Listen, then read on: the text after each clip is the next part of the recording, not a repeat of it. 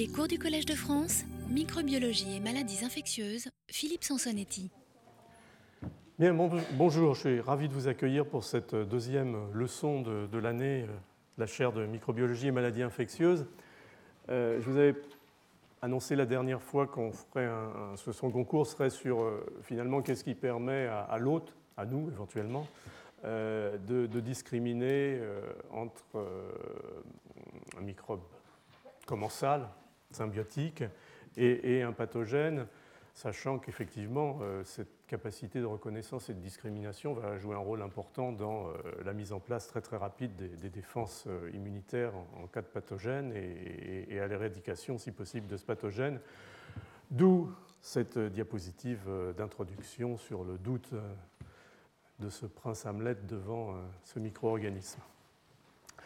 Donc on va essayer de réfléchir un petit peu en fait euh, à, cette situation et, peut-être comme d'habitude prendre les choses dans une certaine mesure sur, un mode euh, d'évolution, c'est-à-dire essayer de se mettre à la place du microbe,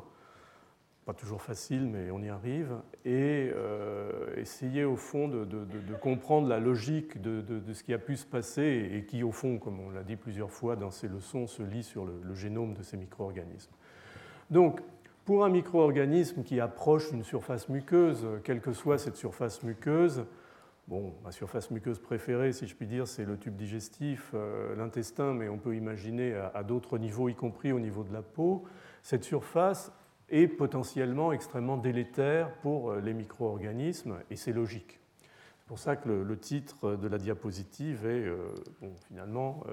Vie des bactéries à la surface des muqueuses, être assis sur un volcan. Et ce qu'on voit ici, par exemple, c'est euh, la surface de l'épithélium intestinal, ce sont les cellules épithéliales ici, et puis on voit à l'extérieur euh, cette couche de, mucus, on y reviendra rapidement, hein, pas en détail, et, dans cette couche de mucus, en particulier dans, la partie euh, la plus, profonde, la, plus proche de, la surface de l'épithélium, vous avez cette coloration brune ici qui correspond en fait à un immunomarquage pour euh, ce qu'on appelle un, peptide antimicrobien. En fait, ce sont des, petites protéines cationiques qui ont une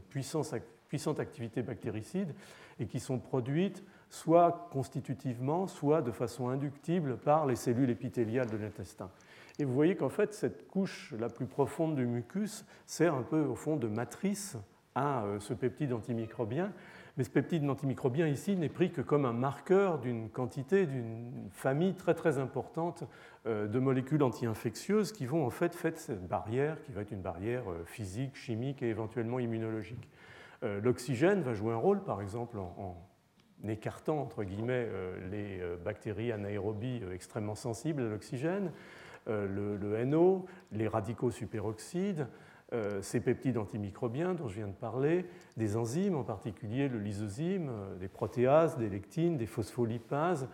éventuellement des cellules phagocytaires, des polynucléaires neutrophiles qui vont migrer euh, entre ces cellules épithéliales et qui vont aller capturer des microbes dans, la lumière, et bien entendu ce qu'on appelle les IgA sécrétoires. On, reviendra un petit peu là-dessus sur un mode intégratif, si je puis dire.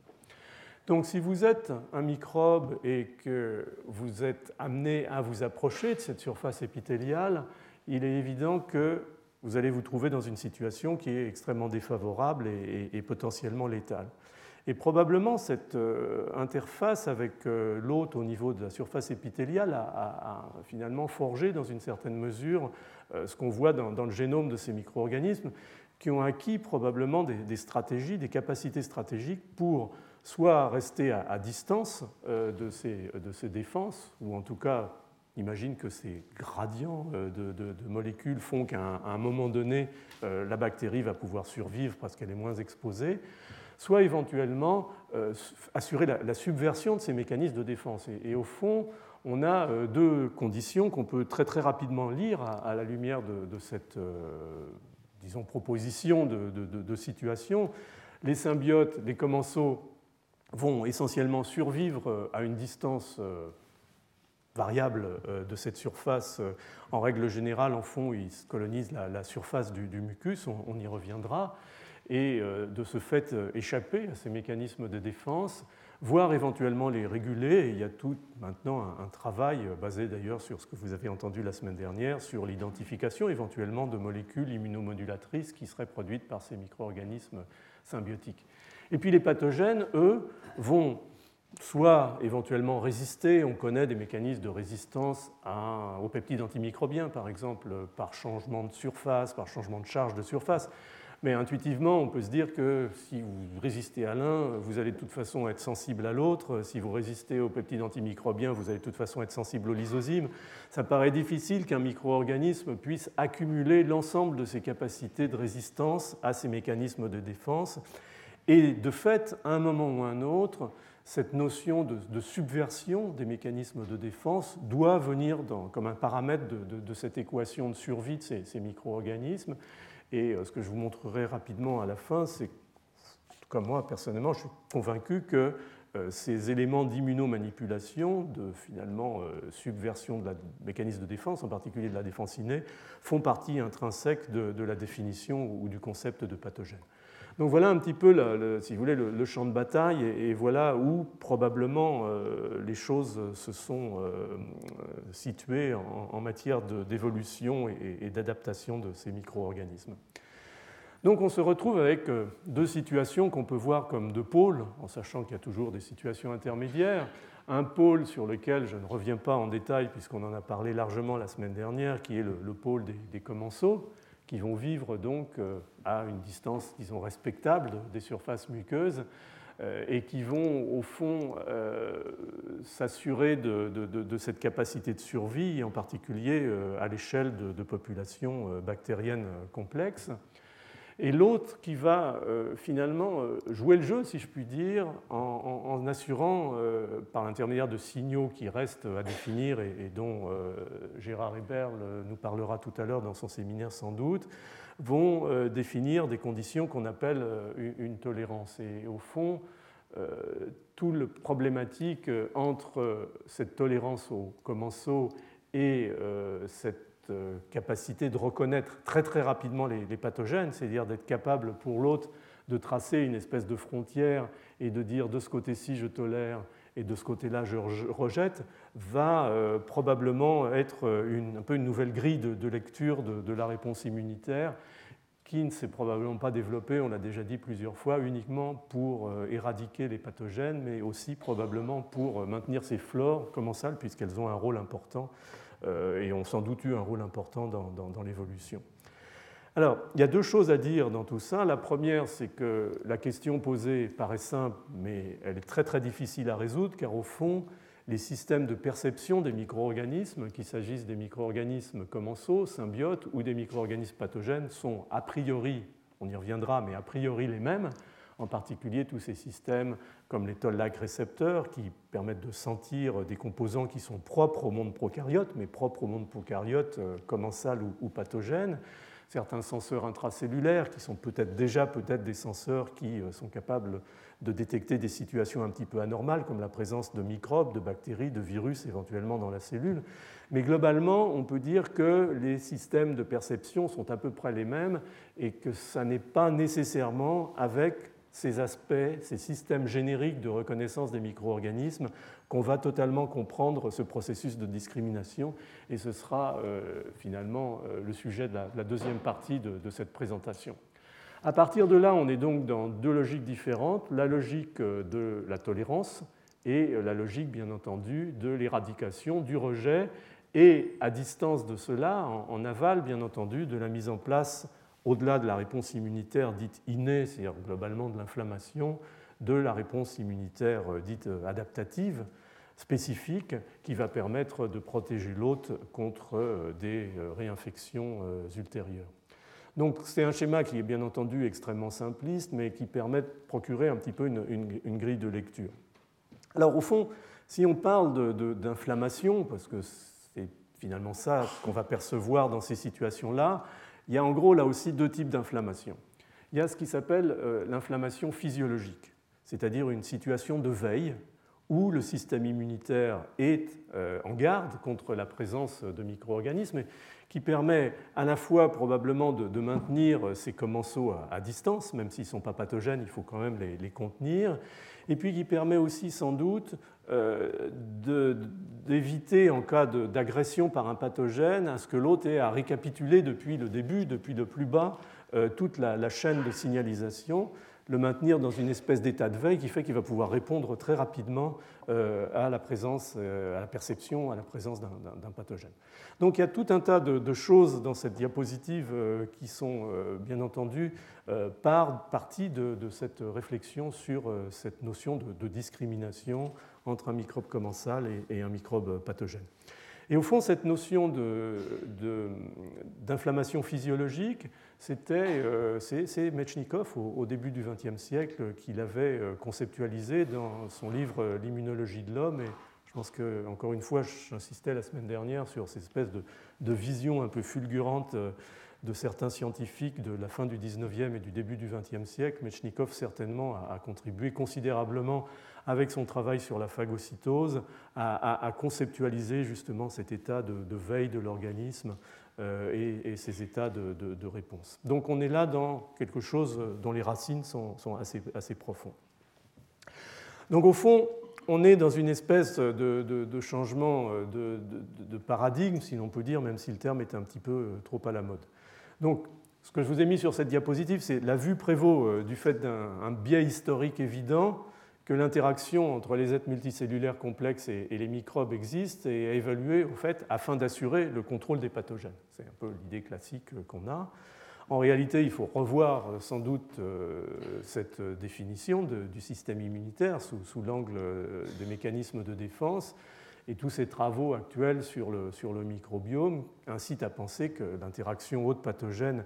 n'est qu'en fait un, aspect, alors minoritaire, euh, le terme est peut-être un petit peu maladroit, il n'est pas si minoritaire que ça, car quand on parle de la peste du Moyen Âge ou des épidémies de choléra, ça paraît difficile de, considérer ça comme un aspect minoritaire. Mais minoritaire en termes de micro-organismes, de nombre de micro-organismes finalement. Il y a très peu de pathogènes humains. Euh, dans le domaine des bactéries, il y en a probablement une cinquantaine qu'on peut considérer vraiment comme euh, des pathogènes de bonne foi, si je puis dire. Euh, tout le reste du monde microbien est, très largement non pathogène, y compris les centaines d'espèces qui peuplent nos surfaces muqueuses et, cutanées. Donc on est dans un peu un nouveau paradigme, une nouvelle façon de, réfléchir. Et au fond, de plus en plus, j'essaye de, présenter les choses en termes de. Peut-être le, terme de maladie infectieuse est, relativement trop restrictif. Au fond, il faudrait de plus en plus réfléchir à des maladies de l'interface entre l'homme et les microbes, car il peut y avoir, et je ne vous l'ai pas mentionné dans la diapositive précédente, dans cette mauvaise gestion euh, de, de ce microbiote, de, ces micro-organismes commensaux ou, symbiotiques, il peut y avoir des ruptures et, des pathologies, et on y reviendra euh, dans les leçons suivantes, en particulier en termes de pathologies dysimmunitaires, inflammatoires, en termes éventuellement de, pathologies métaboliques. Donc il y a véritablement euh, quelque chose là d'intéressant à, creuser, si je puis dire, dans cette pathologie de, l'interface homme-microbe qui ne se résume pas à euh, la maladie infectieuse dans l'acceptation classique du terme, avec un microbe qui conduit une maladie, les postulats de corps et ainsi de suite. Donc, pourquoi tout ça? Probablement, encore une fois, parce que c'est flore, et c'est peut-être une des grandes justifications, ou sinon une preuve, en tout cas, euh, un élément très très fort dans l'hypothèse de l'importance de ce microbiome, c'est qu'au fond, le système immunitaire s'est euh, aussi forgé pour le respecter, pour le tolérer, et c'est sans doute pas un, argument euh, mineur dans tout ça. Alors, cette inflammation, entre guillemets, physiologique, c'est effectivement le jour le jour, sans pathogène, et cette espèce d'échange de signaux qui peut se passer euh, à la surface, euh, par exemple, de l'épithélium intestinal, mais on pourrait aussi bien euh, imaginer un dessin un petit peu différent, mais présentant la peau, par exemple, ou la muqueuse buccale. On sera exactement dans la même situation, c'est-à-dire une surface épithéliale très riche de ce nuage de molécules constitutivement ou euh, présente ou, induite par euh, la moindre alerte euh, qui peut sonner quelque part à la surface. Les molécules, on en a déjà parlé, et les cellules comme les cellules phagocytaires, je n'y reviens pas. Et finalement, cette notion de, double gradient, de gradient inversé, de gradient euh, de mécanismes de résistance qui vont euh, s'affaiblir au fur et à mesure qu'on s'éloigne de la surface de la muqueuse et le fait qu'un certain nombre de micro-organismes vont s'équilibrer dans, les zones où ils sont capables de survivre. C'est le cas des symbiotes, des commensaux. Et puis, bien entendu, un gradient inverse qui est celui de la virulence. Plus les microbes vont être virulents, plus ils vont être pathogènes, plus ils vont avoir la capacité d'engager et d'interagir avec cet épithélium, cette barrière épithéliale et éventuellement le système immunitaire et assurer leur subversion, plus ils vont pouvoir effectivement se rapprocher euh, au prix bien entendu d'une inflammation pathologique. Là, on déstabilise complètement le système. Donc ça, c'est le quotidien, c'est finalement l'essentiel du temps, et c'est une inflammation dite physiologique, donc une inflammation qui passe euh, inaperçue. Mais encore une fois, ces microbes ne sont pas ignorés, ils sont sentis, et les signaux euh, qui sont recueillis sont intégrés pour euh, aboutir à ce processus de, contrôle permanent et, de tolérance. Alors, comme on va parler pas mal de, reconnaissance de, ces microbes, euh, il faut commencer par euh, essayer de voir rapidement qu'est-ce qui est reconnu au fond au niveau de ces microbes. Donc les prokaryotes, en particulier les bactéries, telles qu'on en discute ici régulièrement, ont des motifs des molécules, à leur surface en particulier, euh, qui euh, ne sont pas partagées avec euh, le monde eucaryote, en particulier avec les autres animaux, mammifères, et qui vont être en fait présentées un petit peu de façon différente au, système immunitaire, puisque chez les bactéries à gram négatif, on a deux membranes, une membrane interne et une membrane externe, qui définit une zone intermédiaire qui s'appelle l'espace périplasmique. Cette membrane externe expose très généralement euh, des sucres complexes qui sont acylés, qui sont liés à des lipides qu'on appelle euh, euh, le lipopolysaccharide ou l'endotoxine, qui est un des éléments importants de la perception des micro-organismes. Et dans cet espace périplasmique existe de façon relativement limitée, mais, certaine, ce qu'on appelle le mur bactérien, euh, qui est formé de, sucres complexes reliés par des ponts peptidiques qui s'appellent le peptidoglycane. Chez les grammes positifs, et la raison de la fixation ou non de la coloration de grammes vient, de, ça. On n'a pas de membrane externe, on a simplement une masse de peptidoglycanes très très importante, c'est-à-dire que le mur bactérien n'est pas isolé, il est exposé à l'extérieur. En fait, c'est tout ça qui va fixer le, colorant de gramme et qui va donner euh, cet euh, aspect gramme positif, au-delà bien entendu de la membrane cytoplasmique, et tout ça est ancré par l'intermédiaire d'un certain nombre de molécules, en particulier euh, les acides técoïques et, les acides lipotécoïques, et, maintenus de, façon cohérente avec le corps bactérien.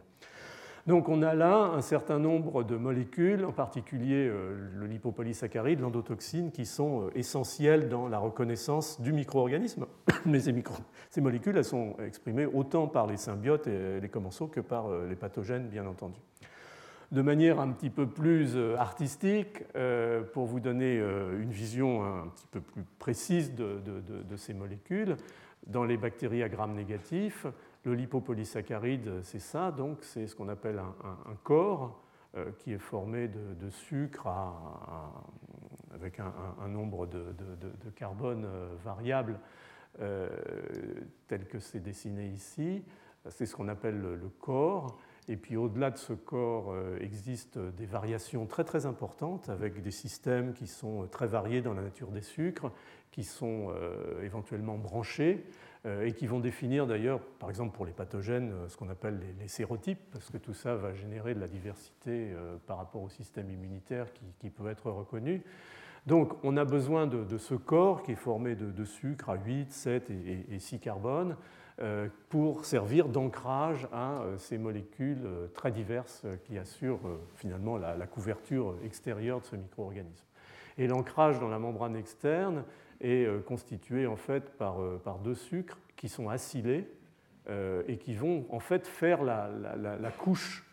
extérieure, puisque les membranes sont des membranes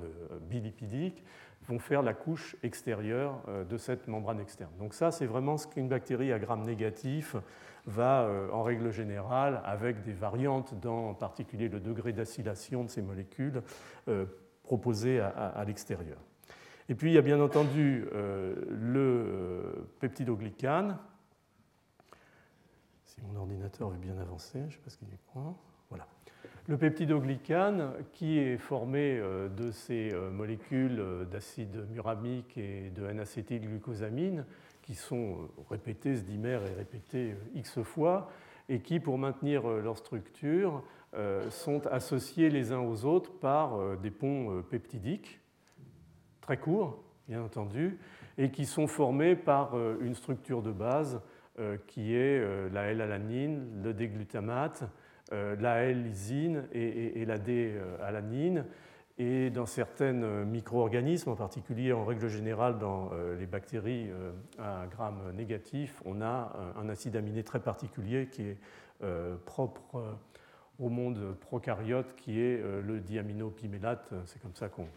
discrimine un petit peu les, choses. Et donc euh, ces ponts peptidiques vont assurer la, structure de ce peptidoglycane. Mais ce peptidoglycane est, très dynamique parce qu'il faut en permanence qu'il subisse un, renouvellement, un turnover comme on dit. Euh, donc tout ça va amener à des dégradations de ce peptidoglycane pour la division bactérienne par exemple, c'est essentiel. Et cette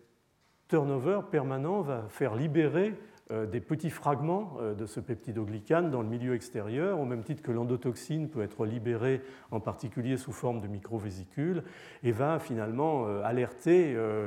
l'environnement immédiat, en particulier le système immunitaire, sur la présence ou la proximité d'un micro-organisme. Alors tout ça est reconnu je ne vais pas vous refaire l'historique de la découverte des, des, récepteurs qui a valu le prix Nobel euh, il y a trois ans maintenant euh, à Jules Hoffman ici en France euh, et à Bruce Beutler aux États-Unis. On a ces toll-like récepteurs qui sont des molécules qui sont en fait des molécules de, la membrane plasmique de la cellule eucaryote qui sont donc exposées à l'extérieur, prêtes à, finalement identifier ces motifs microbiens. Certains sont endocytés dans des véhicules d'endocytose et se retrouvent en position intracellulaire, mais ils ne sont pas intracytosoliques, ils sont véritablement exposés dans la lumière de l'endosome, pour la partie en tout cas récepteur, et vont être impliqués en particulier dans la reconnaissance de certains virus. Et donc l'ensemble de ces systèmes va euh, finalement fournir une espèce de, répertoire qui est bien entendu euh, somatique, qui n'est pas modifié, qui, est exprimé à la surface cellulaire et qui va, pour chacun d'entre eux ou pour des combinatoires euh, de ces toll-like récepteurs, assurer la reconnaissance d'une série de, molécules qui sont marquées là-haut et qui sont des molécules spécifiques, encore une fois, du monde prokaryote. Bien entendu, on vient d'en parler, euh, TLR4 qui reconnaît euh, le lipopolysaccharide, mais certains lipopolysaccharides bizarres, acidés différemment, peuvent être reconnus par d'autres like récepteurs et en particulier par euh, TLR2. Donc il y a la flagelline qui constitue les flagelles, qui est reconnue par TLR5 et d'autres. On ne va pas encore une fois rentrer dans les détails, ce qui est important ici, c'est plutôt le principe. Et puis il y a plus d'une dizaine d'années maintenant, aux États-Unis, le groupe de Gabriel Nunez, et puis nous-mêmes, Dana Philpott, Ivo Bonecca et, d'autres à l'Institut Pasteur, on, a identifié en fait euh, une famille de molécules qui s'appellent les, molécules NOD comme étant euh, des senseurs cytosoliques, vraiment dans le cytoplasme, pas du tout euh, associés à, des vésicules d'endocytose, et donc susceptibles de reconnaître c'est ce qui a été montré, et ça a été là le, progrès vraiment, des composants microbiens intracellulaires. Et ce dont on s'est aperçu, c'était le travail en particulier de, Stéphane Girardin dans le laboratoire, en collaboration avec les personnes que j'ai mentionnées, c'était que euh, ce peptidoglycane, ou des fragments de ce peptidoglycane, bactériens dont je vous ai parlé étaient en fait les éléments, les, alors on ne peut pas trop parler de ligands parce que l'interaction euh, avec ces molécules nodes n'est pas aussi claire que ça, mais en tout cas les agonistes du système node. Alors ces molécules nodes sont des molécules qui sont très modulaires dans leur structure. Elles ont euh, cette séquence qui est très riche en leucine ici, qui en fait correspond euh, structurellement, par la structure, à une espèce de structure en banane dans laquelle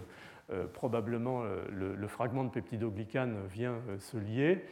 Et puis il y a un autre élément qui est ici en, gris qui correspond à un site de fixation du GTP. Et puis ici, une module qui était connu ou qui correspondait en fait à, un motif connu pour l'activation ou la liaison et l'activation des, des ce qu'on appelait un card domaine. Euh, et qui s'avère être en fait un, des éléments importants pour l'oligomérisation de la molécule qui est nécessaire lors de la reconnaissance de ces euh, fragments euh, de, de peptidoglycanes bactériens. Et de là, par l'intermédiaire de systèmes d'assemblage moléculaire classique, euh, au même titre que l'éthol avec euh, MID88 et d'autres vont activer euh, la voie NF-kappa-B via cette molécule RIP2 et d'autres intermédiaires. Le système, une fois activé, va mettre en place la voie NF-κB, sachant que NF-kappa-B est une des voies centrales pour l'activation des gènes pro-inflammatoires, bien entendu. Alors, cette découverte quelque part, a allumé une petite lumière, parce que c'est là qu'on a commencé à réfléchir un petit peu les uns les autres, selon l'intérêt qu'on portait particulièrement à ce système, à réfléchir à est-ce que au fond, avoir des produits microbiens, surtout en quantité importante, à l'intérieur du cytoplasme d'une cellule, c'est sûrement pas une bonne chose, c'est sûrement un signe d'une agression, du fait qu'un micro-organisme est rentré en contact très étroit avec la cellule, éventuellement a été euh, phagocyté et se retrouve dans le cytoplasme cellulaire. D'où cette notion qui émergeait tout doucement et qui va faire son chemin, on y reviendra, euh, du, fait que, euh, au fond, on est capable de sentir un danger et qu'il existe peut-être des molécules à l'intérieur du cytosol qui sont capables de sentir cette situation anormale, en tout cas qualitativement et quantitativement, et de faire répondre, de faire adapter la cellule euh, au degré de, ce danger. Et c'est toute cette notion de ce qu'on appelle maintenant les node-like receptors qui a émergé à ce moment-là comme possiblement euh, finalement un, système où on aurait les tolls qui sont en veille, qui surveillent euh, sur la présence des microbes dans l'environnement cellulaire et les nodes qui euh, vont euh, faire le processus de surveillance, les chiens de garde à l'intérieur de la cellule, et, qu'au fond, là, il y aurait quelque chose d'intéressant en matière de, discrimination entre les commensaux et les pathogènes. Alors, très rapidement, finalement, on a parlé de mécanismes de tolérance au microbiote intestinal. Euh, ça peut être quoi ces mécanismes de tolérance? Euh, Ça va tenir aux microbes eux-mêmes et ça va tenir bien entendu à l'hôte. Alors au niveau du microbe, il y a un certain nombre d'évidences euh, qui font penser que tout d'abord, par exemple, certaines bactéries commensales vont être furtives, c'est-à-dire elles vont être faiblement reconnues par le système immunitaire euh, par exemple, l'endotoxine, on a parlé du lipopolysaccharide des bactéries à gram négatif, comme les bactéries d'étesse, euh, est peu ou faiblement acylée. Et on sait que euh, quand l'acylation de ces molécules ou la phosphorylation de ces molécules diminue, elles deviennent très peu agonistes de TLR4, donc sont peu reconnues et sont même éventuellement antagonistes. Et on se demande finalement, avec cette masse de bactéroïdétesse qu'on a dans le tube digestif, si ça n'a pas justement un rôle anti-inflammatoire euh, de par ce type de processus euh, et éventuellement d'autres. Alors, il y a bien entendu dans cette furtivité des mécanismes de maintien à distance, je n'y reviens pas, euh, en tout cas par rapport à ce qu'on a dit précédemment, le mucus, les molécules antimicrobiennes, la barrière épithéliale. Il y a un certain nombre de choses, il y a pas mal de, discussion à ce sujet-là sur euh, finalement la, séquestration, la, diminution de l'expression des, des toll-like récepteurs à la surface de l'épithélium intestinal, étant éventuellement plutôt exprimé en basolatéral, étant plutôt exprimé au fond des cryptes intestinales. Tout ça n'est pas très très clair, mais il y a possiblement euh, un certain degré de, mise en retrait des toll-like récepteurs vraiment dans les zones extrêmement exposées à ces, à ces micro-organismes de manière à ce qu'il n'y ait pas une réponse euh, trop intense. Et puis, il y a bien entendu, au-delà de ces processus de furtivité qui peuvent tenir au microbe ou à l'hôte, et ça, on en reparlera à la fois euh, dans euh, la présentation de, Gérard Eberl et de Nadine Serve-Bensoussan la semaine prochaine, des vrais mécanismes de tolérogénèse active, euh, d'induction de la tolérance au LPS, par exemple, au lipopolysaccharide, qui arrive très très tôt dans la vie. C'est le travail, par exemple, d'un chercheur allemand, Matthias Orneff, à, à Hanovre la production d'IGA, la compartimentalisation de la réponse aux bactéries commensales, qui reste très très localisée dans cette zone muqueuse et, peu reconnue par l'immunité systémique, et puis des vrais mécanismes de tolérogénèse active avec euh, une différenciation vers ce qu'on appelle des lymphocytes T euh, régulateurs. Donc on a, quand on s'intéresse à, ce domaine, et cette diapositive est heureusement euh, très simplifiée et malheureusement loin de rendre compte de l'ensemble de la complexité du système, euh, ces deux compartiments, finalement, même s'il n'y a pas véritablement de compartimentalisation au sens propre du terme, euh, d'un système de barrière épithéliale intestinale qui va servir un peu de, système de, sensing, de perception en première ligne des microbes et, de filtrage de l'information, dont euh, tout ça va donner lieu, par espèce de, mécanisme de, convergence d'un certain nombre de, vecteurs de signalisation à euh, la différenciation et au maintien d'un équilibre de population, en particulier de, lymphocytes euh, dans cette lamina propria qui est en dessous de l'épithélium en faveur de, lymphocytes plutôt euh, régulateurs et contre des lymphocytes dits pro-inflammatoires, comme ce qu'on appelle les lymphocytes TH1 ou, TH17. Et puis les cellules inflammatoires ou potentiellement inflammatoires, les macrophages, les monocytes résidents, euh, éventuellement les cellules dendritiques, vont rester dans des états qui sont euh, finalement euh, relativement inertes par rapport à, la réponse aux micro-organismes. Et, tout ça va se conjuguer pour effectivement assurer ce processus de tolérance, et, d'autres que moi rentreront beaucoup mieux dans, dans, les détails. Et puis en même temps se met en place aussi cette réponse adaptative avec la capture de micro-organismes dans des zones particulières de l'intestin, qu'on appelle les cellules M, ces cellules euh, ont très peu de, mucus, de glycocalix en surface, elles sont très phagocytaires, elles vont donc très volontiers capturer, échantillonner, comme on dit, euh, des micro-organismes, les amener dans des ganglions lymphatiques ou des structures lymphoïdes qui sont dans la muqueuse intestinale elle-même, qu'on appelle les plaques de Peyer, et puis très rapidement, éventuellement, euh, dans ces ganglions qui sont à distance pour ce qui concerne l'intestin, ce qu'on appelle les ganglions mésentériques. Et, tout ça va donner lieu à la maturation de cellules B qui vont être euh, spécifiques de motifs microbiens. Euh, ces plasmocytes vont recirculer, vont venir se relocaliser un peu partout dans la muqueuse et permettre la production de ces IgA qui se dimérisent et qui sont sécrétés à travers l'épithélium et qui vont assurer ce qu'on appelle l'exclusion immune, c'est-à-dire participer à cette barrière protectrice qui permet de, maintenir les bactéries à distance. Et on imagine bien, vu la complexité du système, qu'il y ait pas mal de possibilités de brèches, d'accidents et, éventuellement de, de, dérapage de cette mécanique relativement complexe. Encore une fois, au jour le jour, on est tous là pour témoigner du fait que ça marche finalement pas si mal que ça.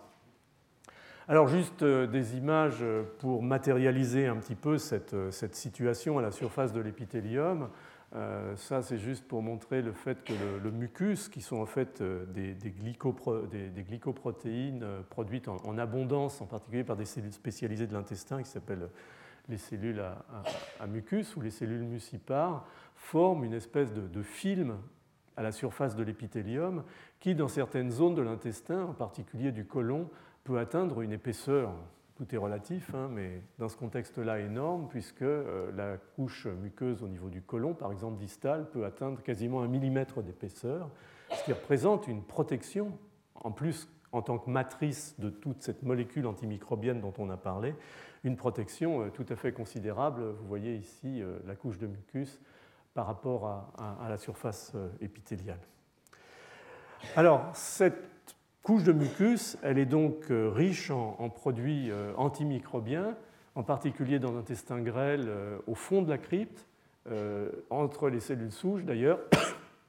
qui assurent la régénération épithéliale. Il y a ce qu'on appelle des cellules de Panette, dont une des fonctions est d'assurer le, nursing entre guillemets des cellules cryptes, des cellules souches, mais aussi de produire des peptides antimicrobiens en très grande quantité qui sont emballés en fait dans des globules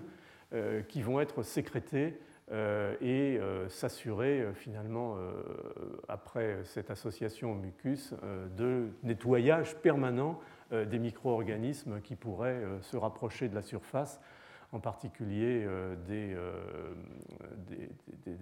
ce qu'on appelle les alpha-défensines, sont des, molécules antimicrobiennes très très puissantes produites par ces cellules de Panette, mais ça c'est caractéristique de l'intestin grêle et pas du, du côlon. Alors le côlon est en fait l'ensemble de l'épithélium intestinal au niveau des cellules épithéliales elles-mêmes, c'est-à-dire sans nécessité de cellules spécialisées comme les cellules de Paneth, produisent toute une série de peptides antimicrobiens, encore une fois euh, inductibles ou, constitutifs, qu'on appelle des, bêta-défensines. Bêta-défensine 1 qui est constitutive d'ailleurs, bêta-défensine 2 et 3 qui sont inductibles, une autre molécule antimicrobienne, la catélicidine. Vous voyez que ces molécules, en fait, ont, pas mal de, cystéine et, et des ponts disulfures qui vont donner une contrainte structurelle qui les rend extrêmement résistantes aux protéases de l'intestin et qui permettent de maintenir euh, leur activité antimicrobienne sous réserve de conditions d'oxydoréduction optimale euh, sur euh, donc, ces, microbes à distance ou, se rapprochant de, l'épithélium intestinal. Ça, c'est juste pour vous matérialiser un petit peu ce, microbiote. Vous voyez ici, c'est un diapo, photo qui a été prise par, Thierry Pédron dans le laboratoire. Là, on a un marquage en fait des noyaux. Donc, vous voyez bien l'épithélium colique, vous voyez la crypte colique, et vous voyez que cette crypte est finalement relativement peu riche en micro-organismes. C'est euh, ce marquage noir par la technique de Fish dont on a parlé la semaine dernière, qui utilise finalement un système qui est euh, caractéristique de, gènes euh, qui sont conservés dans les gènes codants pour les ARN ribosomes 16S. Vous voyez les bactéries qui sont là à, une distance non négligeable malgré tout de, l'épithélium. Elles ne sont pas collées à la surface de l'épithélium, elle, réside à, encore une fois, une distance respectable euh, de, la surface euh, épithéliale. Alors, une fois qu'on a un peu tout ça en tête,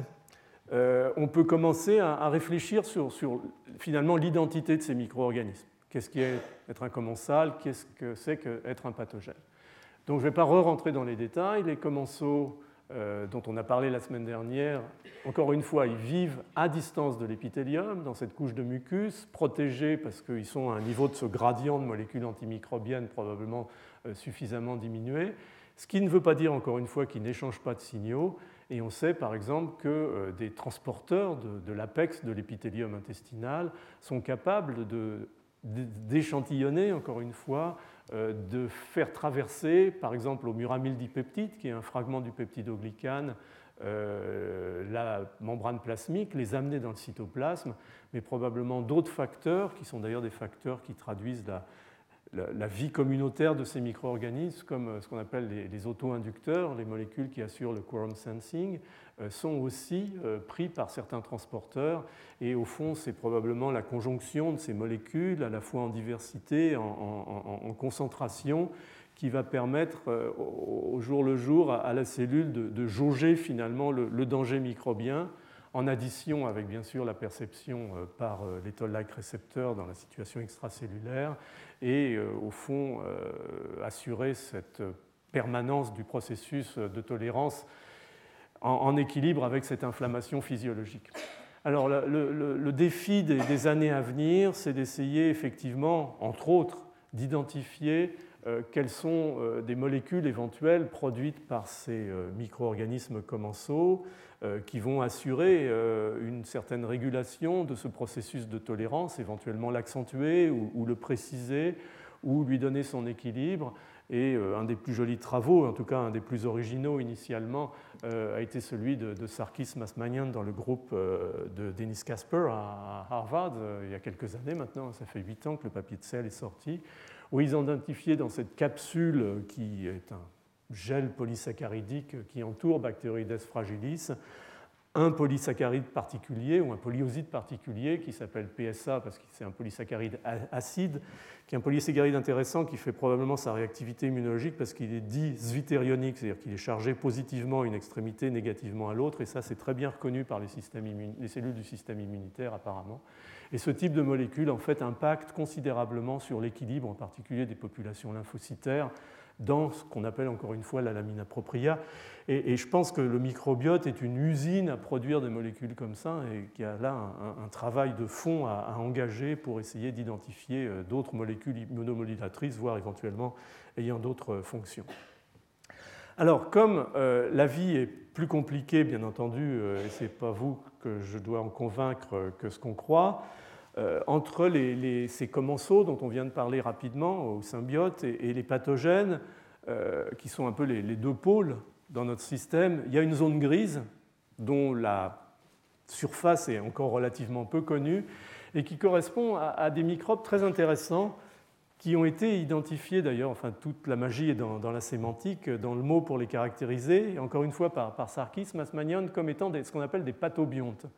En fait, c'est des microbes qui sont, qui sont quelque part à, l'interface entre, entre le, symbiote et, le pathogène.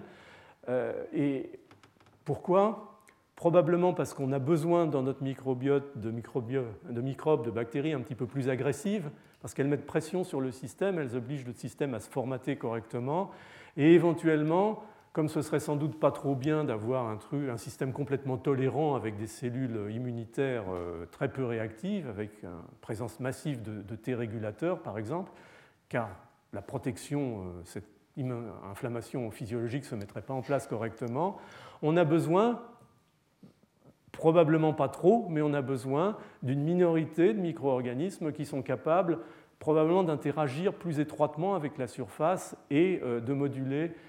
une réponse immunitaire un tout petit peu plus agressive. Et on sait par exemple que euh, ces, ces, bactéries, qu'on appelle SFB pour Segmented Filamentous Bacterium, c'est une variété de, Clostridia euh, qui s'appelle, euh, pour son nom microbiologique, euh, Candidatus arthromicus. C'est bienvenue dans le monde de la bactériologie, c'est pas toujours facile de s'en souvenir. Donc cette, ce SFB, c'est plus facile de se souvenir de SFB,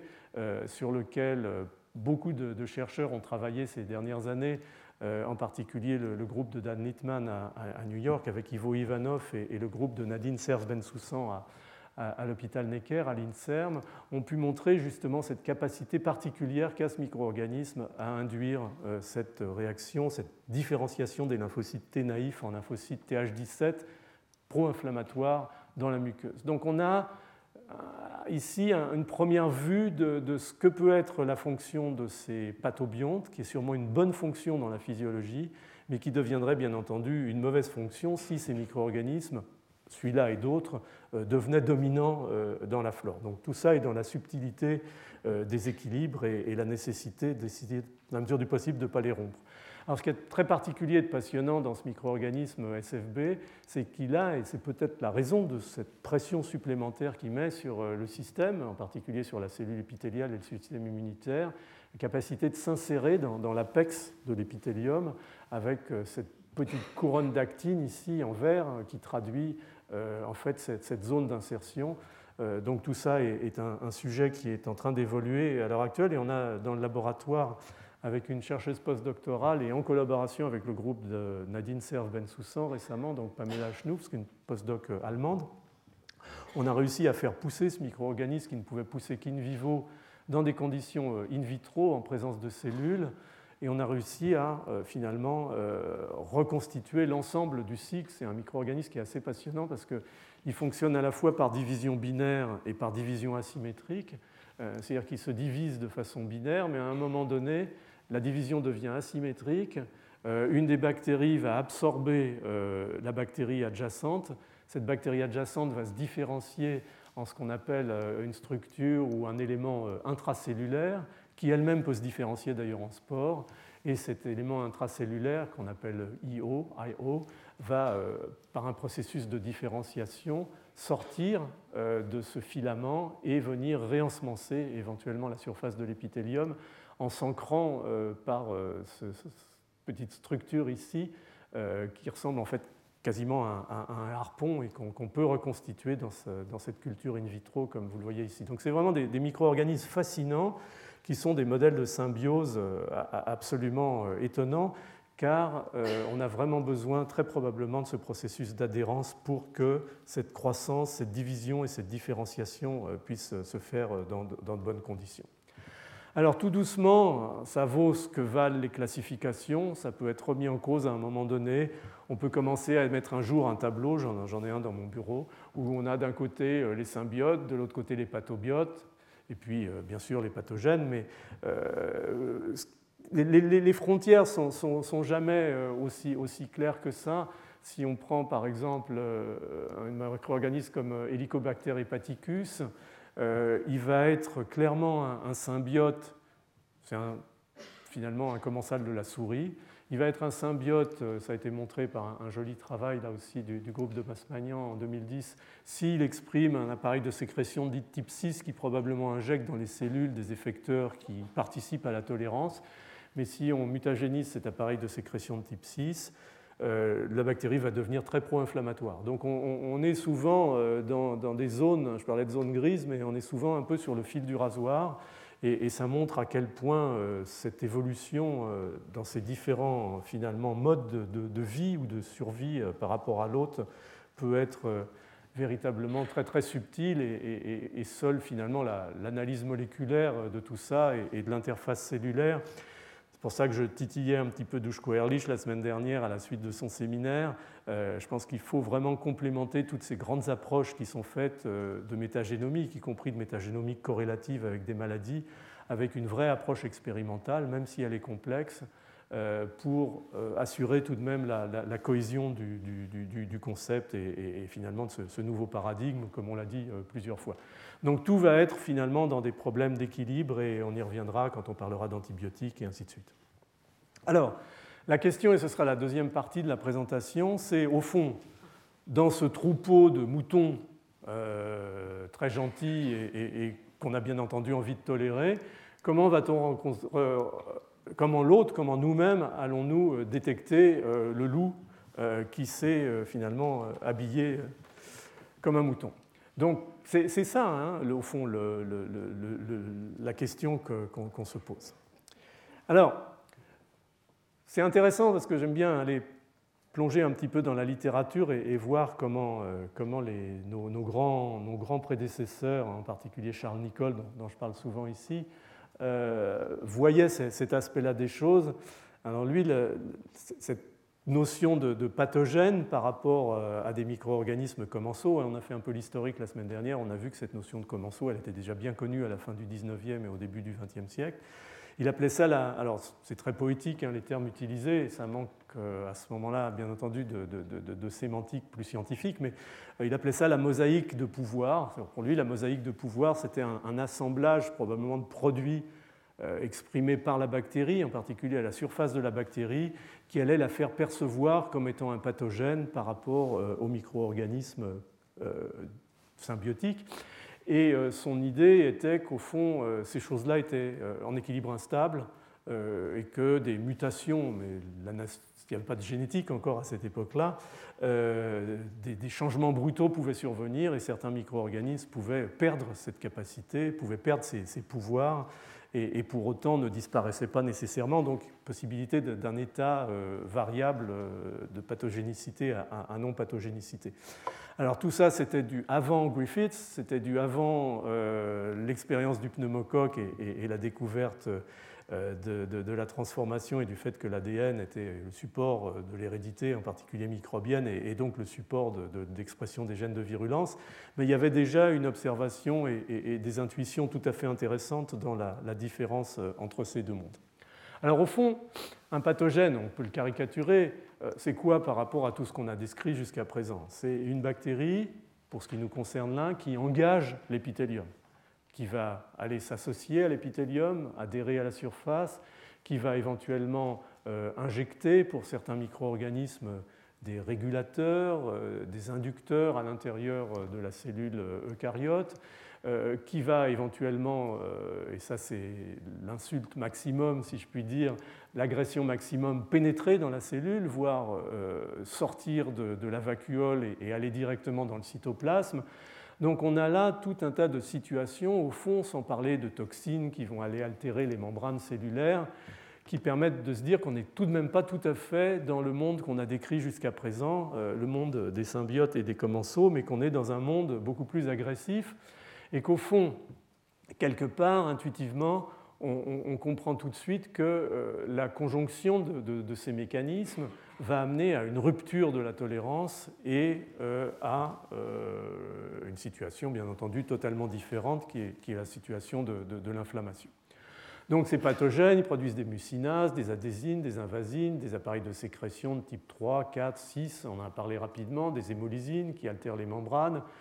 ça peut amener à un engagement massif des toll-like récepteurs parce qu'ils sont quand même très proches un engagement bien entendu des nodes-lac récepteurs parce qu'il y a beaucoup de produits bactériens qui vont se retrouver à l'intérieur des cellules, à une éradication du microbiote par cette réaction inflammatoire qui est en train de se mettre en place, qui va permettre à ce bactérie d'occuper de plus en plus euh, la niche à la surface, euh, voire à l'intérieur de la muqueuse. Et puis, bien entendu, ce que j'ai dit tout à l'heure, on y reviendra rapidement, à une subversion des, mécanismes de défense immunitaire à la fois innés et adaptatifs. Donc, au fond, le message ici, on va y revenir un tout petit peu en détail, c'est que ces propriétés pathogènes vont être véritablement senties cette fois-ci comme des signaux de danger et que c'est pour l'essentiel euh, à ces signaux de danger,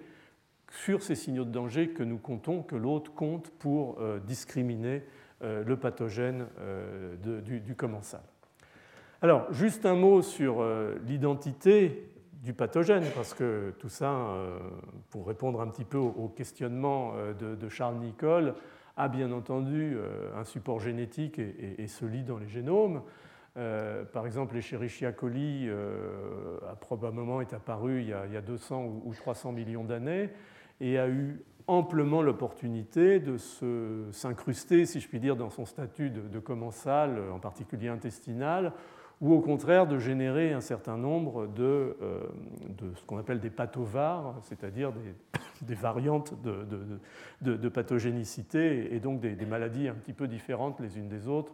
que ce soit des infections urinaires, que ce soit des infections diarrhéiques type choléra, que ce soit des infections invasives type euh, shigellose et ainsi de suite. Et au fond, il faut vraiment regarder ces périodes, euh, et encore une fois, on est à des échelles de, centaines de millions d'années, ou en tout cas de millions d'années,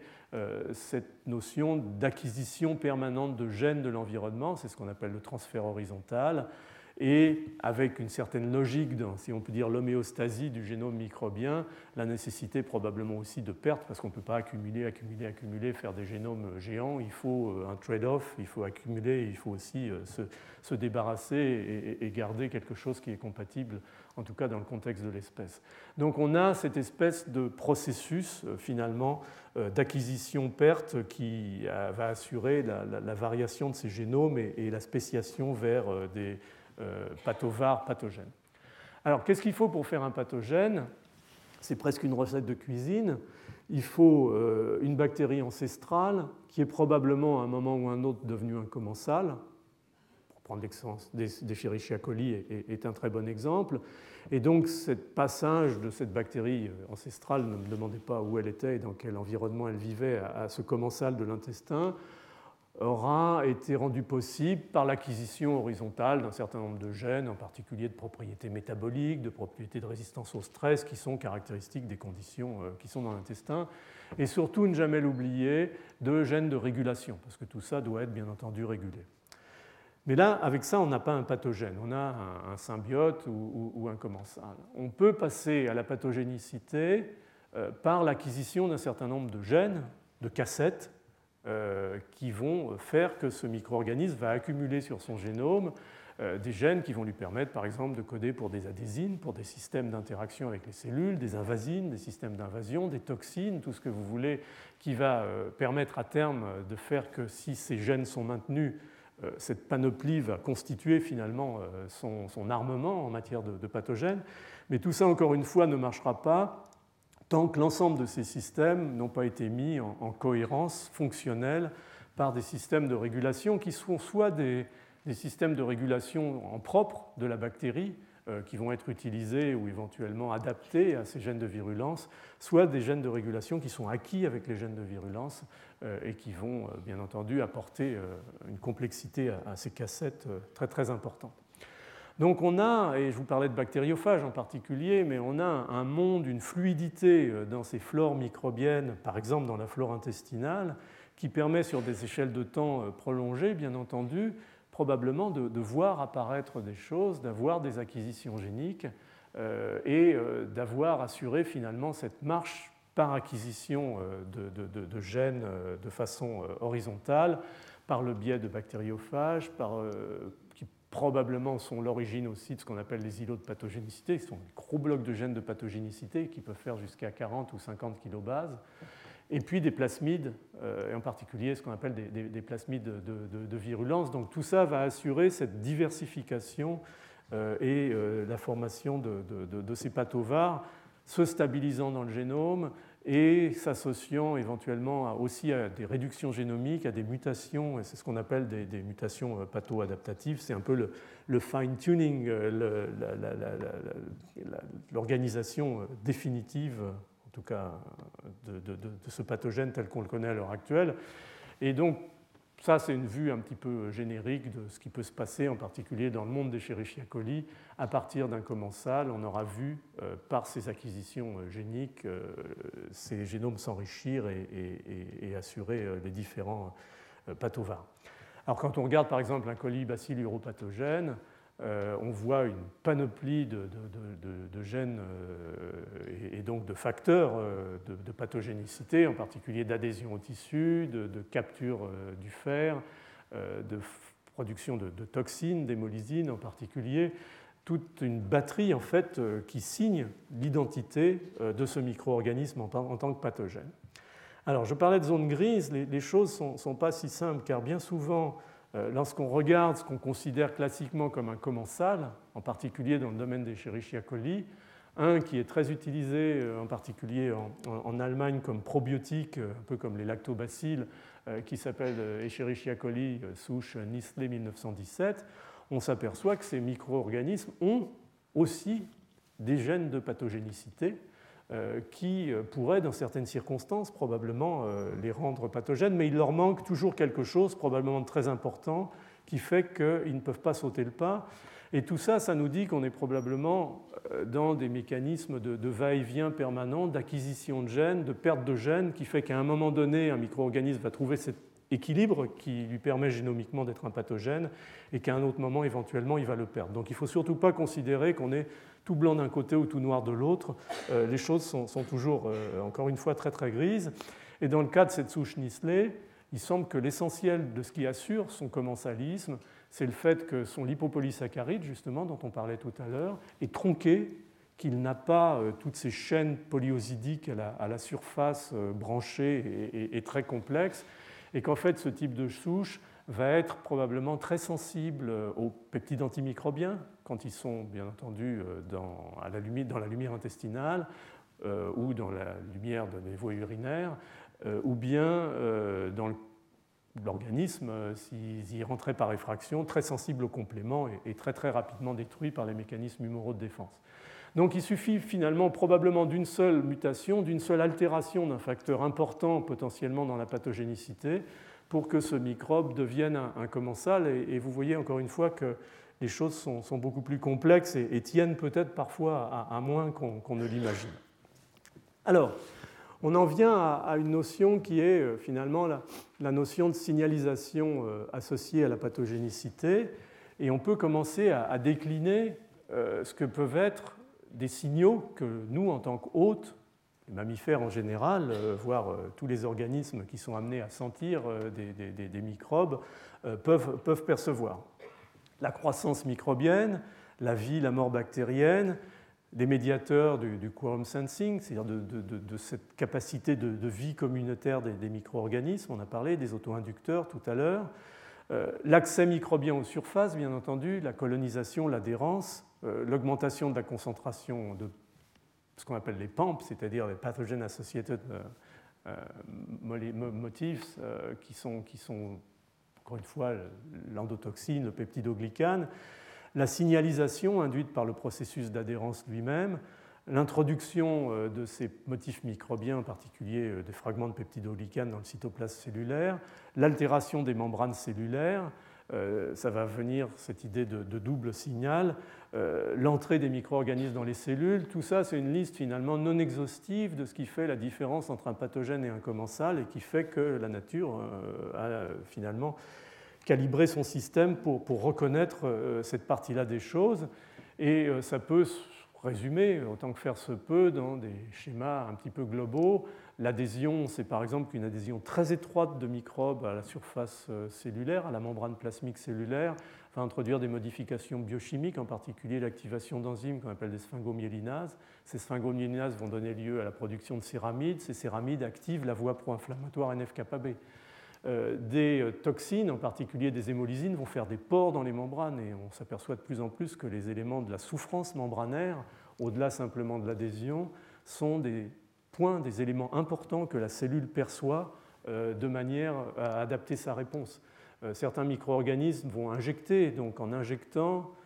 ils perturbent la membrane et éventuellement, bien entendu, ils injectent des effecteurs d'autres vont pousser à l'intérieur de, la cellule. Donc tout ça représente une espèce de, communauté de, signaux possibles, bien au-delà de ce que font les, symbiotes, euh, qui va être euh, là où, est la ligne rouge et, où le, signal d'alarme va commencer à, flasher. Alors,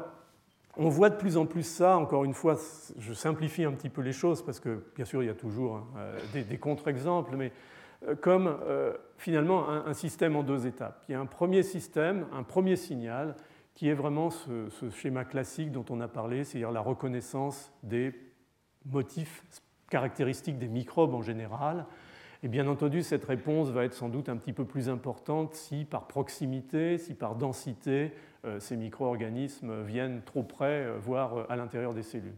Donc je n'ai pas dit qu'il n'y avait pas de rôle des toll-like récepteurs, je n'ai pas dit surtout pas qu'il n'y avait pas de rôle des node-like récepteurs, en particulier des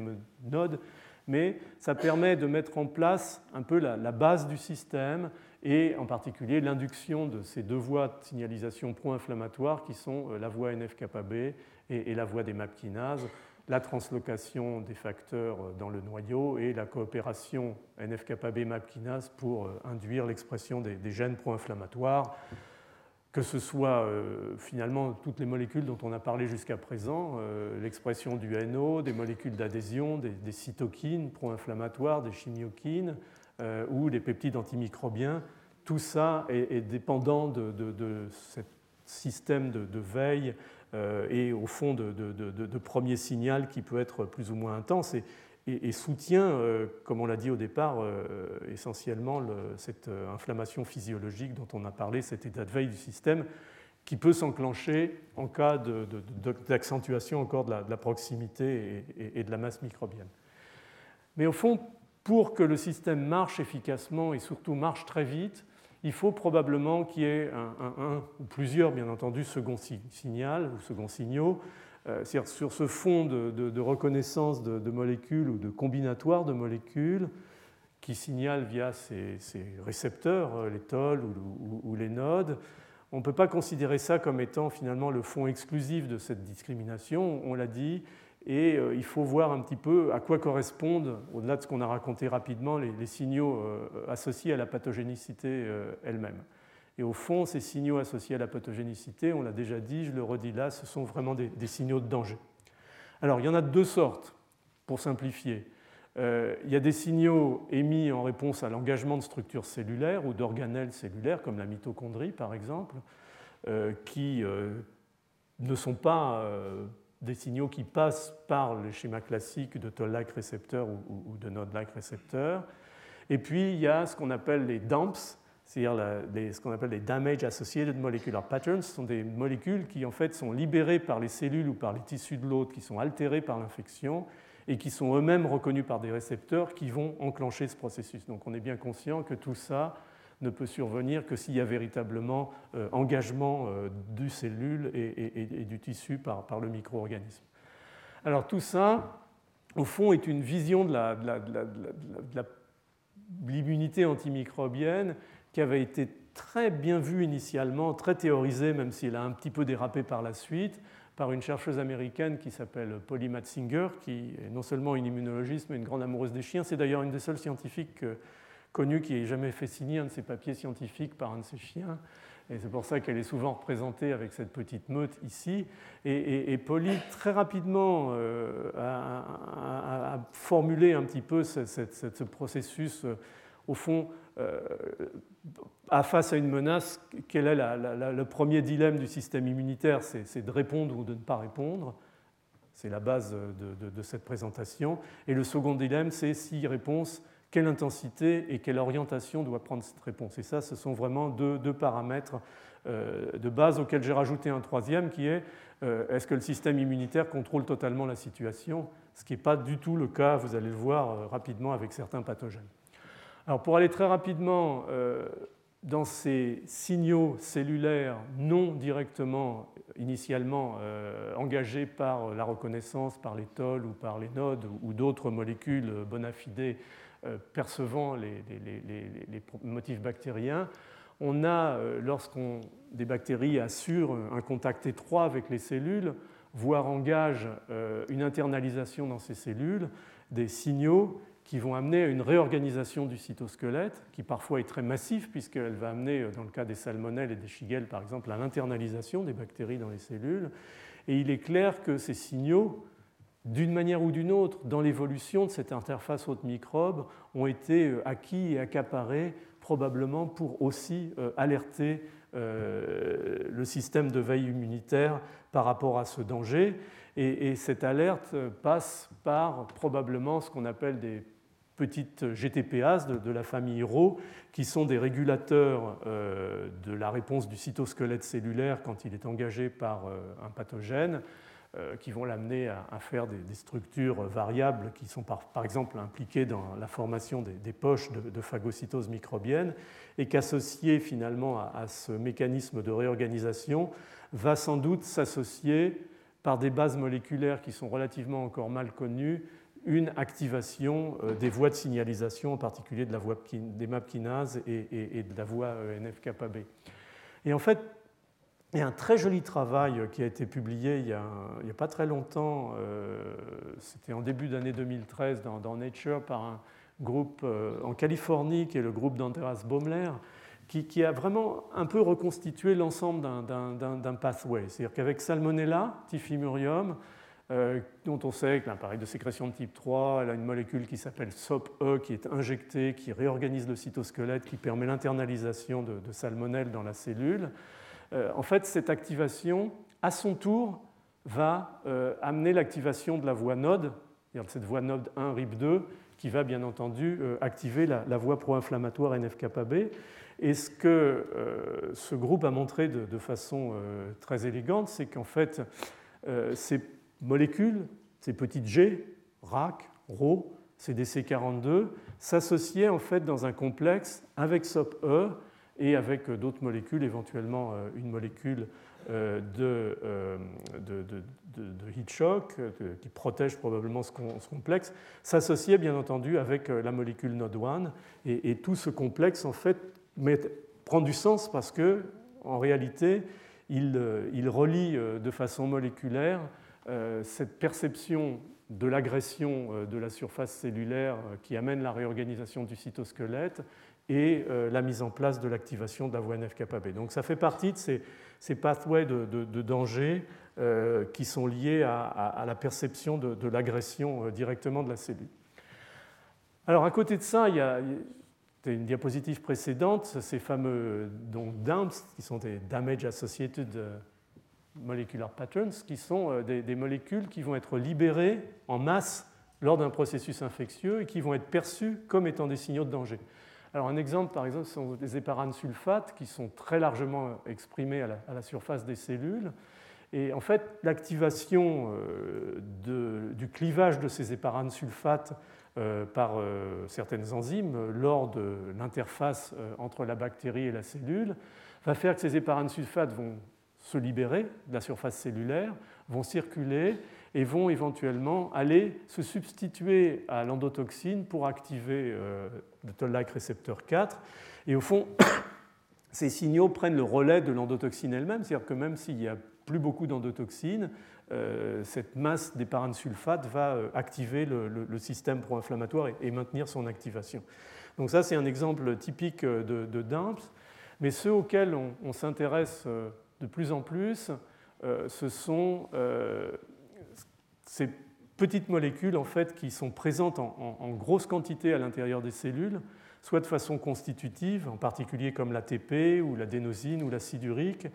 euh, ou ce qu'on appelle le HMGB1, soit induites par ce premier signal sensible au toll ou au node, qui est une molécule comme l'IL-bêta, qui est une, puissante cytokine pro-inflammatoire. Et en fait, ces molécules donc, qui sont présentes à haute concentration dans la cellule et à très très faible concentration dans le milieu extracellulaire euh, vont, lorsque le pool passe brutalement de l'intérieur de la cellule à l'extérieur de la cellule, donner lieu à une signalisation pro-inflammatoire massive. Et on comprend très bien, euh, de par euh, l'existence de récepteurs à ces molécules à la surface des cellules, que ce soit les cellules épithéliales ou les, cellules du système immunitaire, que cette vague de, signaux, l'ATP en particulier ou l'IL1β, participe massivement à cette signalisation du danger microbien. Donc on, peut faire une espèce de schéma intégratif euh, qui, dit qu'au fond, euh, on a euh, les PAMPs, on a les DAMPs de l'autre côté, et, que l'ensemble du système, finalement, par cette double signalisation qui, se recouvre, bien entendu, sous une forme ou sous une autre, va activer le système. L'ATP en particulier active les cellules, en particulier les cellules immunitaires, par ce qu'on appelle un, récepteur purinergique qui, active très puissamment la, voie NF-κB. Mais, et on va rentrer là dans, toute dernière partie, euh, ce qu'on voit de plus en plus, c'est que, au fond, cette signalisation du danger va passer par un nombre peut-être relativement large de molécules euh, inductives, du système. On a vu l'ATP, l'acide urique, un certain nombre d'autres molécules, mais qu'au fond, à l'arrivée, on va passer dans un entonnoir et qu'à la sortie, ce qui va essentiellement euh, assurer la signalisation du danger, ce sont euh, des molécules comme l'interleukinin bêta. Et, tout ça nous amène à un concept qui est un concept extrêmement important, qui a un peu révolutionné notre vision des choses parce qu'elle intègre à la fois le danger septique et, le danger stérile, qui est la notion d'inflammasome. C'est-à-dire qu'en fait, euh, les signaux, par exemple ATP via ce récepteur plurinergique, vont activer euh, des canaux qui vont amener la libération du potassium par la cellule et que cette libération de potassium, par ces panexines en particulier, est sentie comme un dommage cellulaire et que ce dommage cellulaire va amener à l'assemblage de molécules qui sont de la famille des molécules nodes, ce qu'on a appelé les nodes-lac récepteurs, comme NLP3, qui vont s'associer à une molécule d'assemblage qui s'appelle ASC et qui vont, et c'est le point final au fond, activer euh, une, enzyme qui s'appelle caspase 1 qui va cliver le pro-IL1β qui elle-même avait besoin de ce premier signal d'activation d'NF-κB pour être exprimé à haut niveau et amener la libération de l'IL1β par un processus de sécrétion qui est d'ailleurs mal connu dans le milieu extracellulaire et, assurer maintenant le côté, le bras effecteur euh, de euh, cette signalisation du, danger. Et c'est l'occasion euh, de, rendre sans doute un, hommage à un chercheur suisse de, Lausanne qui s'appelle Jörg Chop, qui, nous a quittés très très précocement il y a deux ans, qui est l'homme qui, partant de, ces diverses constatations, a finalement euh, essayer ou réussi en fait à, créer un, concept global qui est celui de, l'inflammasome. L'inflammasome, c'est une espèce d'échafaudage moléculaire qui comporte ces molécules, ces node-like récepteurs, et qui comporte bien entendu euh, les molécules effectrices comme la caspase 1 euh, à leur extrémité, et de voir qu'au fond, il existe, avec des variations dans les modules, une famille de plus d'une vingtaine maintenant de node-like récepteurs qui ont tous des fonctions particulières dans cette perception du, danger intracellulaire et dans cette capacité finalement d'intégrer l'ensemble des dangers qui sont perçus, infectieux ou non, en une voie de signalisation qui amène euh, l'activation euh, de cette caspase 1, la maturation de l'IL1 bêta ou de la pro-IL1 bêta en IL1 bêta, en IL18, et, la réponse inflammatoire qui est majeure dans, cette perception euh, du, danger microbien. Ce qui est sur cette diapositive, en fait, revient exactement à ce que je disais euh, antérieurement. Euh, en fait, ces, ces node-like récepteurs sont, vraiment des, chiens de garde intracellulaires qui permettent à la cellule de se positionner en permanence par rapport au danger et, de répondre, bien entendu, en cas d'insulte, quelle que soit finalement au fond leur nature. Donc on est dans un système à deux signaux euh, je ne vais pas redire ou répéter ce que, je vous ai dit. Un premier signal probablement de conditionnement, qui est d'ailleurs euh, un signal quasiment permanent euh, dans cette notion, dans ce concept d'inflammation physiologique. Et un second signal qui passe largement par cette notion d'inflammasome, mais pas uniquement. Hein. On a vu éventuellement d'autres voies de signalisation qui permettaient d'avancer dans cette signalisation du danger et qui va amener à cette explosion euh, de production de, molécules pro-inflammatoires qui marque vraiment euh, cette euh, capacité de, discrimination. Alors,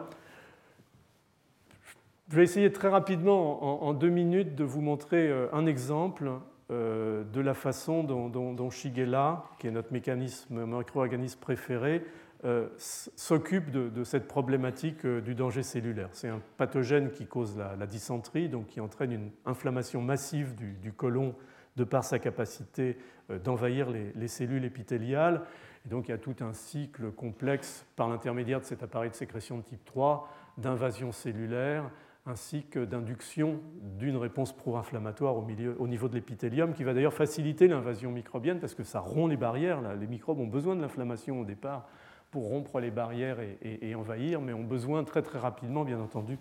de réguler tout ça euh, négativement. Donc c'est un, joli modèle, au fond, pour euh, interroger un petit peu cette notion de comment les micro-organismes pathogènes euh, s'organisent par rapport à, ces mécanismes de défense épithéliale et au-delà, et, comment ils peuvent assurer leur subversion.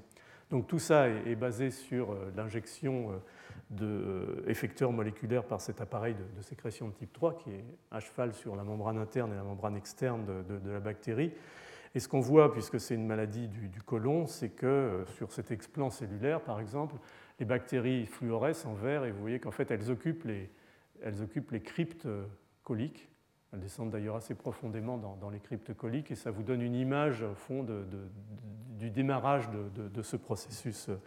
infectieux. C'est là que va se démarrer l'invasion et, l'inflammation. Donc, au fond, Shigel fait une première chose qu'on a déjà décrit en termes de facteurs ou d'éléments de danger, c'est qu'elle modifie considérablement la membrane euh, de par euh, l'activation du, cytosquelette. Vous voyez ici, cette espèce de fleur, ça correspond à ces remaniements membranaires. Et il est clair par rapport à ce que j'ai dit précédemment que ce type de remembrement est, perçu euh, par, la cellule lorsqu'elle est infectée. Et au fond, on le voit ici avec un, marquage intracellulaire euh, des bactéries en, rouge et, d'une lectine qui s'appelle la galectine 3 en vert, qui en fait est, un marqueur de, la dégradation de la membrane cellulaire, de la membrane qui est en train de se, détruire, la membrane plasmique, alors que le micro-organisme progresse. Et, vous voyez en, trois dimensions en fait que, les bactéries sont entourées de ces, débris membranaires. En fait, ces débris membranaires se transforment dans ce concept en fait de signalisation euh, du danger en des, plateformes de, signalisation où va venir euh, s'agréger, où vont venir s'agréger un certain nombre de molécules de signalisation, à la fois les molécules nodes qui sont là en veille, très très rapidement présentes pour sentir le micro-organisme, et éventuellement d'autres, et tout ça est, régulé par l'autophagie. Donc très rapidement, la bactérie est capable d'induire une réponse inflammatoire.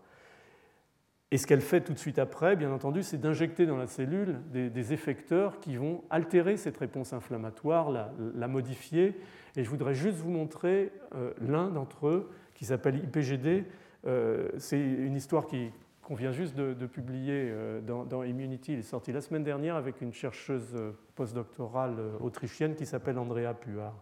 Je vous montre ça parce que je trouve que c'est un très bel exemple de la façon dont un pathogène peut assurer la subversion d'un mécanisme de signalisation du, danger. Ce qu'on a montré en fait, c'est que, comme il était bien sûr connu, les cellules épithéliales expriment à leur surface ce qu'on appelle des hémicanaux, qui sont des hexamères formés de protéines qu'on appelle des connexines et qui assurent le passage du compartiment intracellulaire vers le compartiment extracellulaire de petites molécules, en particulier de l'ATP, dont on a déjà parlé. Et donc ce qu'on a montré avec Andrea, qui est ici sur cette euh, diapositive, c'est qu'en fait, lorsque la cellule épithéliale était engagée par un pathogène, qu'il s'agisse de Shigel, qu'il s'agisse de salmonelle, qu'il s'agisse euh, d'un Escherichia coli entéropathogène, elle euh, sécrétait très très rapidement une grande quantité d'ATP dans le milieu extracellulaire, quel que soit le type de pathogène, et que cette sécrétion était bloquée par des inhibiteurs de ces hémicanaux, euh, la carbénoxolone ou le chlorure de nantanide, ce qui veut véritablement dire que l'ATP sort par ces hémicanaux. C'est la façon dont la cellule vide son pool d'ATP vers le milieu extracellulaire en cas d'engagement par un pathogène. Et pour finalement faire une longue histoire courte, on a montré qu'il existait dans cette bactérie injectée par l'appareil de sécrétion de type 3 une molécule qui s'appelle IPGD, qui en fait amenait au blocage de, la sortie de l'ATP. Vous voyez par exemple la sortie d'ATP euh, en jaune par une bactérie standard, virulente, en bleu par une bactérie non virulente. Puis vous voyez peu à peu avec le temps, la quantité d'ATP monte considérablement lorsque la cellule est infectée par euh, ce mutant euh, IPGD. Donc quelque chose produit euh, par IPGD lorsqu'il est injecté dans la cellule épithéliale qui bloque la sortie d'ATP et qui donc a priori bloque la signalisation du danger. Et en fait, cette molécule IPGD, qu'on connaissait, qu'on avait déjà étudiée avec un, chercheur à, Toulouse, à l'INSERM, qui s'appelle Bernard Perastre, est une phosphatidyl'inositol phosphatase, c'est-à-dire qu'elle prend un phosphatidyl'inositol qui est le 4,5P2, elle l'hydrolyse en 4 et elle en fait de PI5P. Et en fait, ce qui se passe, c'est que, pour résumer un petit peu la situation, ce que fait le, PI5P, c'est euh, de fermer les hémicanaux et finalement de rendre la cellule étanche à cette sortie d'ATP et donc de la rendre incapable d'aller signaler le danger de son engagement, de cette infection par un micro-organisme euh, grâce à, ce processus moléculaire. On l'a validé in vivo et, on a là un, joli modèle, je dirais, de, subversion des signaux de danger par un pathogène. Euh, pour valider un petit peu ce que je vous disais initialement, c'est que clairement, euh, dans l'arsenal de pathogénicité du micro-organisme Shigel, et il y a sûrement des équivalents dans d'autres micro-organismes, on a des molécules qui sont capables non seulement de réguler les processus standards d'inflammation, le premier signal, euh, comme les molécules, les signaux médiés par la voie NF-κB, mais aussi d'aller réguler des signaux euh, beaucoup plus complexes et sans doute plus précoces, comme euh, la libération d'ATP, qui est un, premier signal euh, du danger émis par un pathogène. Donc au fond, on se retrouve avec une situation où, les pathogènes sont, sont, à la fois méchants, des signaux pro-inflammatoires et une destruction cellulaire, mais où la logique des choses a fait qu'ils ont dû aussi s'organiser et évoluer, acquérir des gènes des panoplies de gènes qui leur permettent de réguler euh, négativement tous ces processus, que ce soit dans le domaine des premiers ou des seconds signaux pro-inflammatoires qui permettent la reconnaissance des pathogènes. Et parmi ceux-là, bien entendu, euh, la fermeture des hémicanaux est en train, euh, par le biais du contrôle de la régulation de la sortie d'ATP, de devenir une des pierres, si je puis dire, dans, l'édifice d'immunosubversion qui caractérise ce type de micro-organisme, et en particulier Shigella. Donc, je termine ici avec cette notion finalement qu'on a discutée depuis le début, qui est que bon, on a un pôle les commensaux, les symbiotes, on a un pôle les pathogènes, et j'ai essayé de vous les définir. Et puis est en train d'émerger entre les deux cette zone grise qui va devenir extrêmement passionnante, qui est celui de ces, micro-organismes qui campent un petit peu euh, euh, sur les, deux côtés euh, et qui ont un rôle sûrement bénéfique lorsqu'ils sont en nombre contrôlé dans la bonne niche mais qui peuvent revenir à un niveau plus important. Et ce sera un peu le, substratum de ce qu'on discutera quand on parlera des, dysbioses. Donc voilà, été un peu long comme d'habitude. Je vais vous redemander de m'en excuser. Euh, et donc, clore ici. Si vous avez quelques questions, je les prendrai volontiers. Et puis dans les minutes qui viennent, donc, je vais présenter euh, Gérard Eberl et puis je vous propose comme d'habitude d'essayer d'avoir une discussion un petit peu plus générale à la fin de sa présentation. Voilà, merci beaucoup. Retrouvez tous les contenus du Collège de France sur www.colège-2-france.fr.